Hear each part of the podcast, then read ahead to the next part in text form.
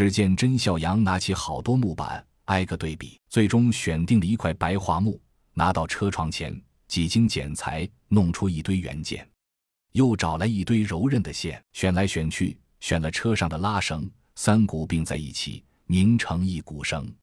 手上一边动作，甄孝阳一边说：“你去把大家都叫来。”小秋，小秋明显迟疑了一下，才笑着答应，转身去了。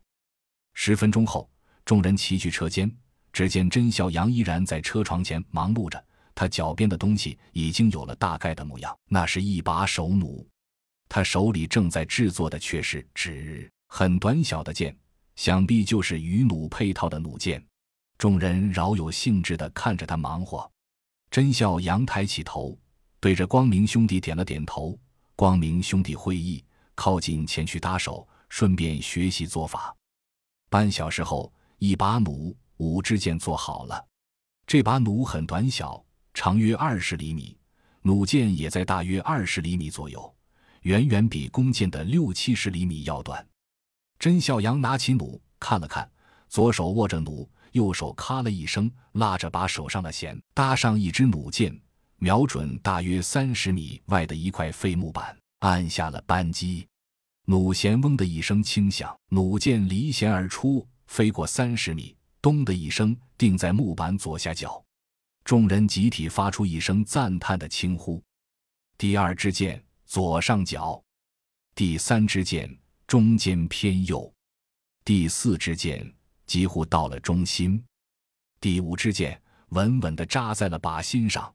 甄孝阳笑着说：“弩从弓发展而来，将弓的拉弓瞄准一个动作分解为两步，瞄准更精确，也更省力，还可以长时间稳定瞄准。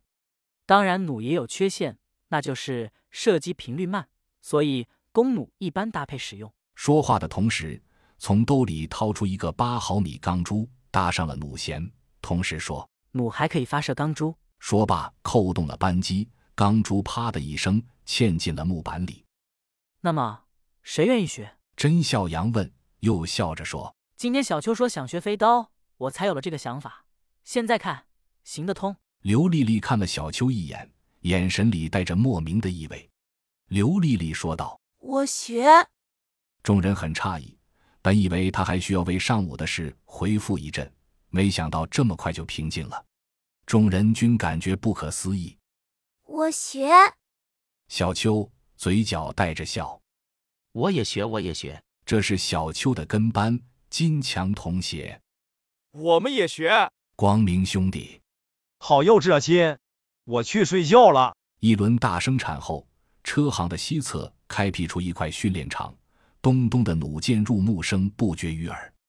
刘丽丽射得很认真，每射一箭，她的耳边都仿佛重放般响起小秋的声音：“姐，我这是在帮你。这个男人与真哥明显二择其一，在末世里，两者根本没有可比性。女人只有依附强大的男人才有活路，我只能帮你到这里。还有，对真哥，如果你不珍惜，那么我来珍惜。”